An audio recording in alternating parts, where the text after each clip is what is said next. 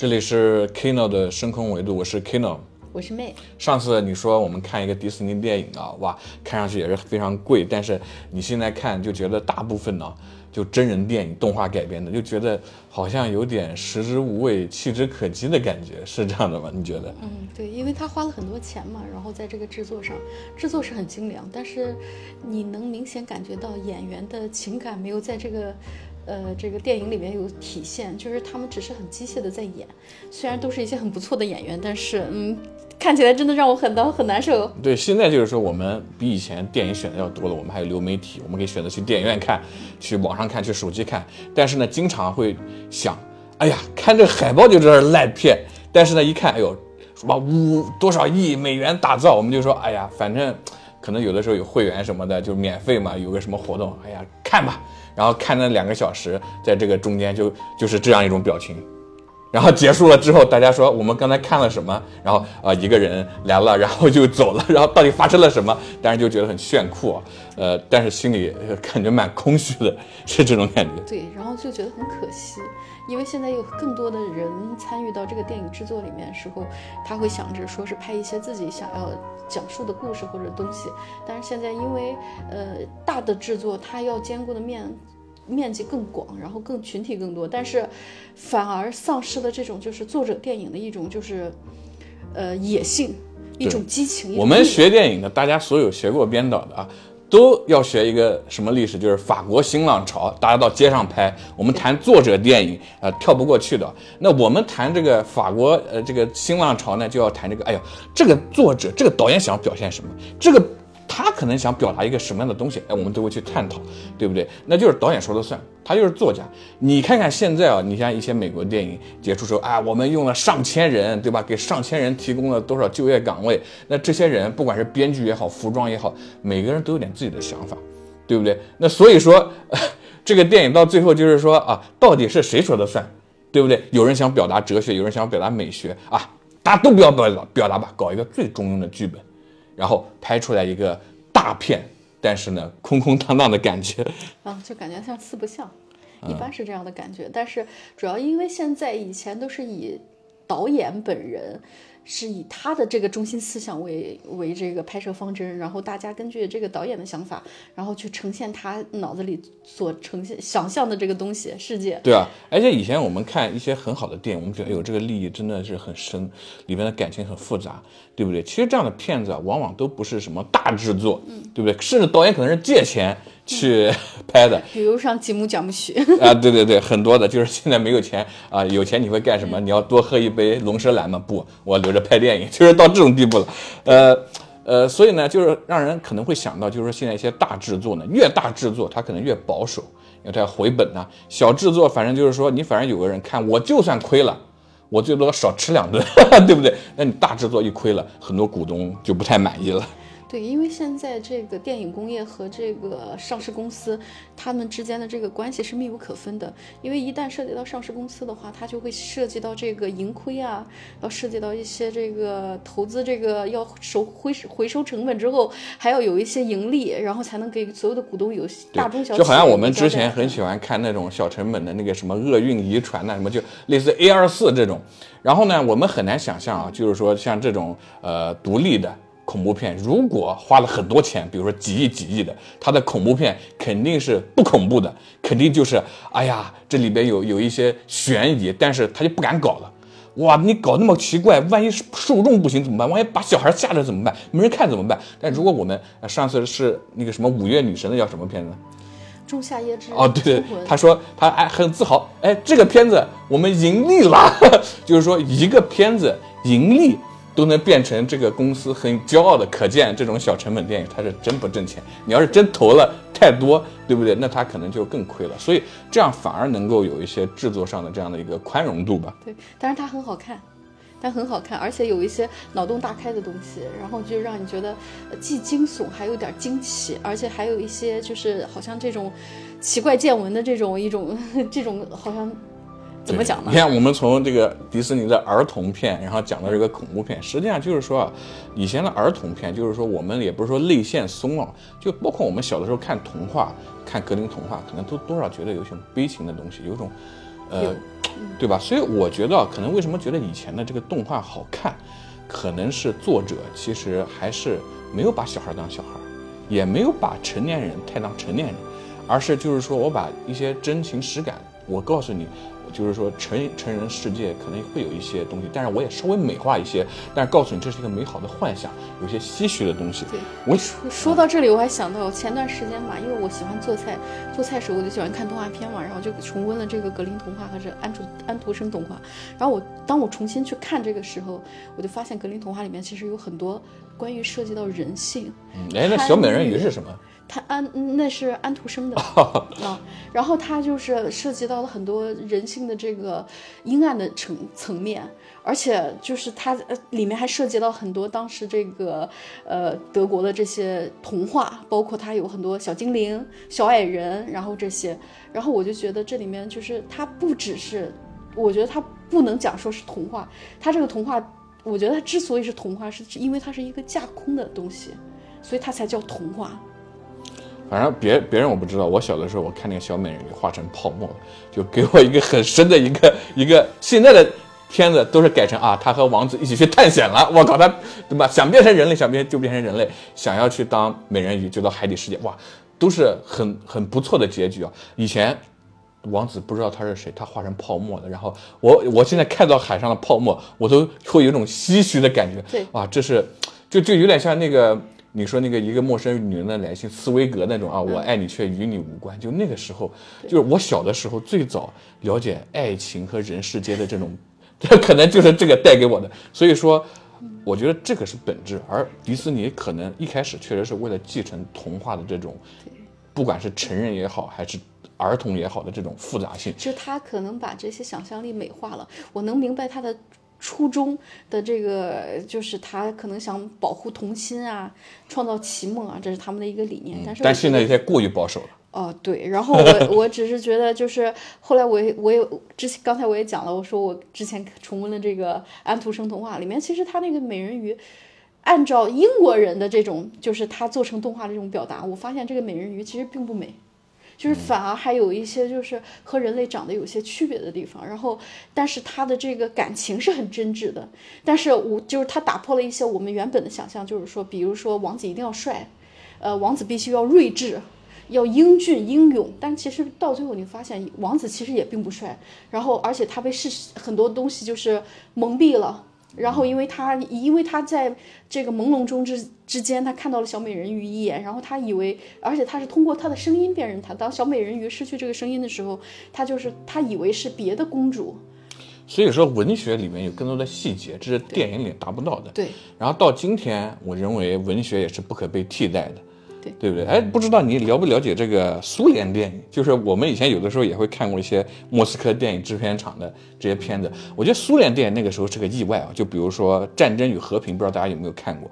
它就是个大制作，好像用的还是七十五毫米的胶片，但是拍的就是文学的东西，而且一点都没有商业化，对不对？那你说到这个和《战争与和平》，那他和日瓦格这个医生，他有这个，你觉得这两部片子怎么样？我我我我不太清楚日瓦格，我看过，但我不知道是不是苏联拍的。哦，这个对不对？这个是一个问题，对不对？所以我们现在就是谈的，就是说苏联电影的话，就是说那我们那个塔可夫斯基就不用讲了，大家说这个老塔，对不对？那个时候能拍那么牛逼的片子，在那个样的一个一个一个时代时代那么超前，对不对？不管它是不是大制作还是小制作，这个我就觉得已经在电影里边已经画上了，就是说一个里程碑了，对不对？当然，我们也看过一些，就是说我们觉得那个是苏联时代的电影，就是说有很多批判性的，对不对？不管是喜剧还是严肃的电影，比如说，呃呃，有的人。坐错火车站了，结果呢跑到别人家了。为什么？因为他讽刺这个设计师把每个城市每一个房屋都设计的一模一样。哎，那个时候确实是这样的。你说我们其实有的时候也是那个时候学苏联，啊，很多房子也是一样的。哎，你你跑到这个合肥，啊，跑到其他地方焦作，哎，一看，哎，这到老家啊，不是，啊，但是你就感觉每个城市没有什么特色，对不对？那还有比如说，呃，一个飞行员他会开战斗机。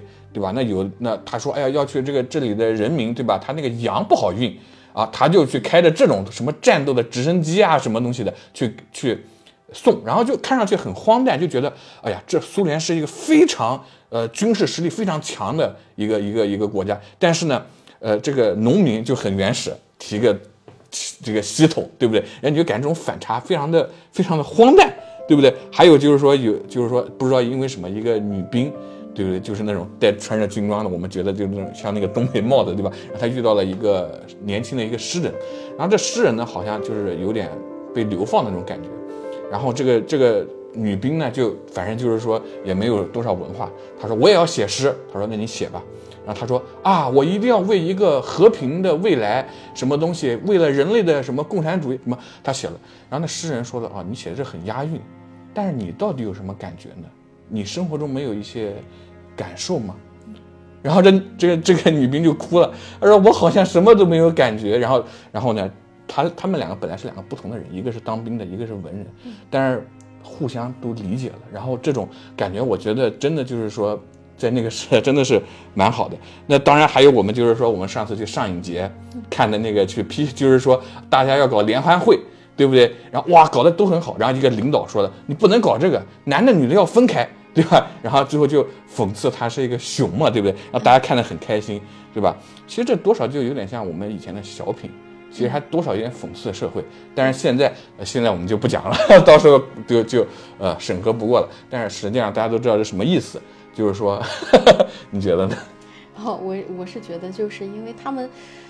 我觉得，我觉得很多苏联作家其实就是苏联的良心啊，就是很多的，就比如像这个托斯托耶夫斯基，嗯啊，比如说像这个我们很知道的什么，呃，就是这个，呃，这个车尔尼雪夫斯基，嗯，他们，我觉得他们其实就是代表了阅读这些文学，就是阅读我们自己，因为我们是现代人，很多东西我们不理解，一看我们也不理解，但是我们理解了。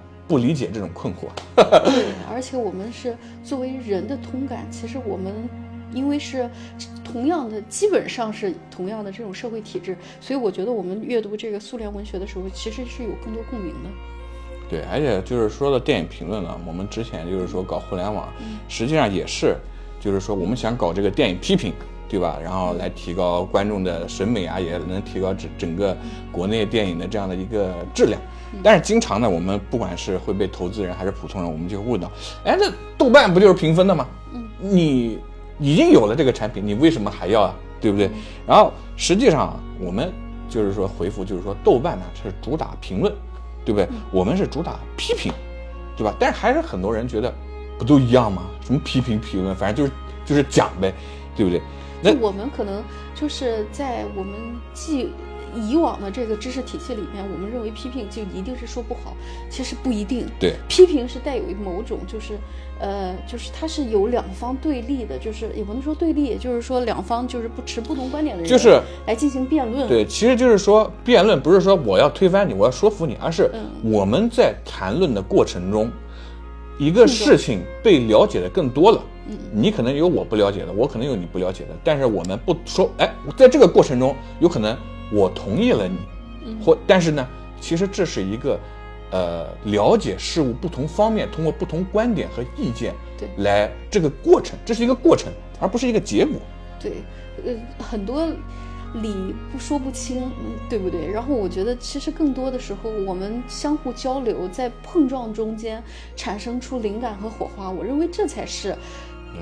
而且，而且，我当时说，我我觉得我根本就不反对豆瓣，因为我觉得豆瓣存在是需要的。正因为要有豆瓣，才会有我们的项目，因为，对吧？豆瓣它主打的就是说个人的理解，对不对？但是批评呢？你比如说，我是一个电影批评家，那首先呢，我首先要克服一定的自我中心主义，啊，我觉得这个演员演的不好，但是他演的真的不好吗？可能是我不喜欢，对不对？而去追求一个普遍意义上的，而非私人的这样的一个价值，然后我们给出他的一个评价。所以我觉得，观众的评价和批评两者结合在一起，能够有助于我们对事实有个更全面的了解。对，因为我们现在更多讨论的是剧情、故事，呃，这个演员长得这个就是他的这个外在特征，就是美美丑与否啊，而且讨论的是他的表演。但是我觉得其实电影里面有更深邃的，包括他的文学性、他的艺术性、他的创作性，包括他的这些镜头语言，我认为都是很值得值得探讨的。包括其实一包括像在电影里面，音乐也是很重要的一环，和他这些镜头语言的这个运用。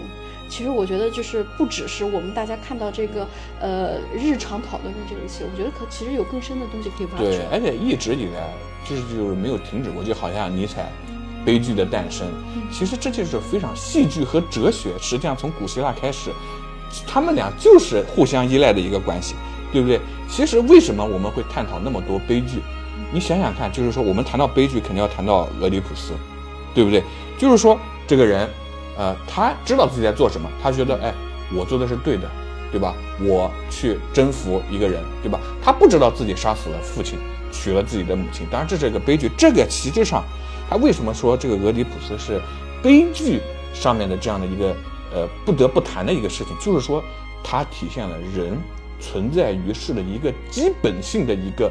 就人存在于世，它就是个悲剧。为什么？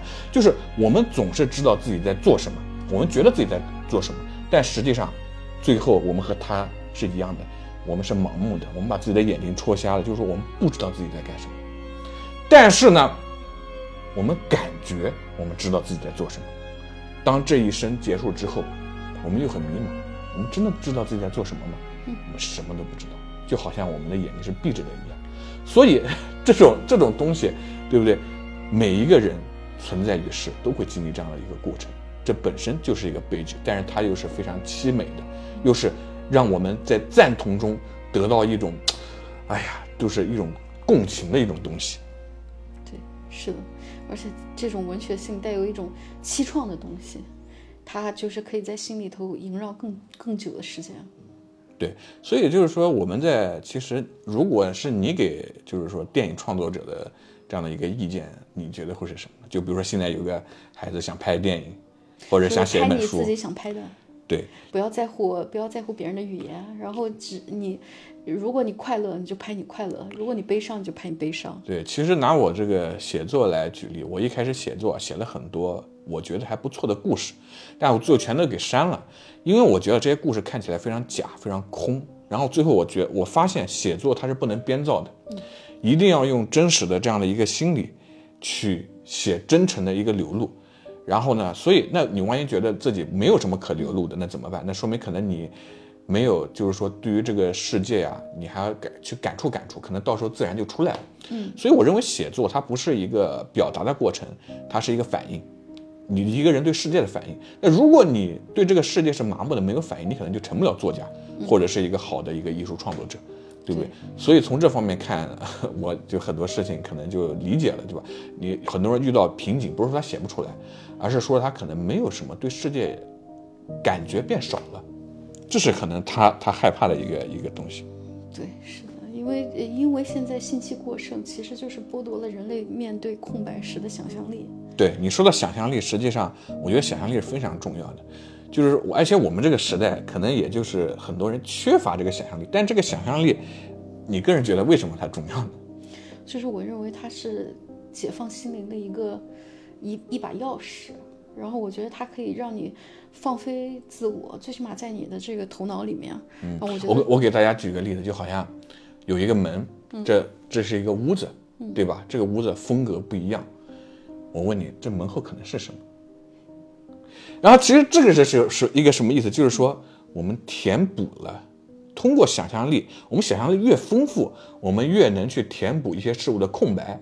而一个人存储于世，实际上最多的就是空白，就是他知道的少，对不知道的多，对不对？那所以，我们通过想象力，我们可以从稍对于稍远一些的事物，我们可以，对吧？就是说，我们可以去给它架起一个桥梁，对，让他去哦多少啊，它是这个样子的。那对于太近的事物，比如说就在眼前，我们把手放在眼前，实际上看不清太多，对不对？那你就不会对这个事物太迷茫，你就会想象啊，它往远一点，我就看到它的全貌了，对不对？所以这样的话，我们就不不那么容易被蒙骗，而且我们也更容易去将心比心。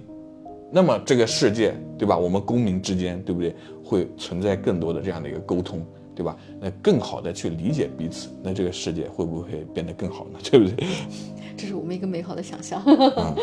那可能我们谈到现在谈了那么久，肯定会很多人说，你们谈的都是什么法国新浪潮，什么迪士尼，怎么不谈谈？就是说我们这个呃国产的大制作。那其实这里就遇到一个问题，就是说，比如说我们现在是小 UP 主，如果我们是个很大的 UP 主，哎，我们是个大 V 什么的，我们一说，哎呀，这个国产电影，我们只要有稍微说一点负面的，嗯，可能我们的律师函就到了，哎，你这个影响我的这个票房啊，未来的票房啊，对不对？我们要报警啊，什么东西？所以。你想想看，大家想想看，在这样的一个环境下，已经没有必要去谈了，对不对？因为批评在这样的一个就是被商业裹挟，是不被允许，对吧？那已经没有意义了。那所以说，我们要考虑一下这样的一个环境是否有利于我们去创作电影、评论电影、提高自己的认知，对不对？而且你想想看，就是说，呃。那些制片人对不对？电影公司他们都是有股东的呀，他们不可能是苏格拉底，对不对？那苏格拉底他是希望啊，我们的他他是希望公民能够提高这个审美，提高这个意见思想表达能力，对不对？那你提高这个意见和思想表达能力的结果是什么？观众的口味更刁钻了，对不对？审美上来了嘛？那你再拍一个烂片还有人看吗？哎，对，没有人看，所以他们反而希望人民。能够去退化一些，这样他们随便拍个东西，只要宣传一下，钱就挣到了。那所以大家一定要小心谨慎，对吧？一定要防范，对吧？这种就是说可能掉入的陷阱，啊，可能我是这个这个。你是属于这种悲观主义者。嗯，然后，但是我觉得，呃，近年来国产电影还是有进步的，虽然进步比较缓慢，但是我觉得还是有人在反抗这种体制。对，我觉得还是，嗯，我觉得这个是值得赞赏的，因为你知道，我们的限制其实是比比国外的这些限制要多得多得多。对，嗯，因为我们这个。很多不能言说的这些东西，然后我们导致我们大家这个想要说的话，或者是将要说的话，都丧失丧失了这种话语权。对我们有很多失语了。我们有很多就是一个绝对真理的一个概念，就是说，倒不是说绝对真理不好，但是就是说我们主流是绝对真理。当你偏向了绝对真理，你比如说，哎，我这个意见多少和你的绝对真理有点不一样，那可能就会被打压，对吧？说你说说的是错的，不被允许的，不被。允许去发表的，对不对？那实际上，呃，如果我们更接近于这个苏格拉底的这样的一个概念，就是说，哎，你真理是个流动的概念，我有我的，你有你的，没有一个准确的真理，对吧？而在于真正的真理，在于大家不同意见的交流组成的一种状态，对，对不对？希望我们未来都能达到这样的状态。啊，对，那那就是真的是一个理想，对吧？这其实你说到理想国，柏拉图他其实更接近于，他说自己是哲学家，其实。啊，他他他搞的这个政治的什么理想国，对不对？其实他更接近一个哲学。你相反，苏格拉底，对不对？他讲的这个哲学更接近一个政治，对吧？所以他们也是在不交互，对吧？那我们谈到这些，实际上大家一定就是一定了解了，就是说政治、戏剧、哲学，对不对？他们都彼此依存。然后我们人生活在社会里，我们思考、理解、反悟。对吧？有一个这样的过程，所以电影对我们来说实际上是非常重要的，对不对？文学啊，所有的这一切。对。那其实，那最后我们肯定会有很多观众说：“哎呀，那你听起来好像意见还蛮，就是说有很多的点子呀。”就是我们大家都会问到遇到一个问题，就是现在有很多电影，大家想看电影，想就是说不是想看娱乐，想看好电影，该怎么办？那我就四个字：C C 收藏，对不对？啊。对不对？大家就是学电影，到最后都会回到这里，就是说什么是好电影？你不要看评分，你甚至可以不用看批评，对不对？对于就是说我们没有看过太多电影的这样的，比如说呃观众来说，想要看好电影，一些严肃电影，嗯，对，直接去看 C C 收藏，对不对？他你可能不喜欢他，但是他绝对代表着作者电影的观点，对不对？声音，对吧？既有审美，又有作者的观点，他可能。你看着看，你可能是会喜欢它，你可能会看着不是，但是最终有一个共同点，它会让你思考。对，好了，今天这 这就是今天的呃 Kino 的深空维度。如果大家喜欢我们的节目，那欢迎点赞和关注，那我们下期再见，拜拜。拜拜。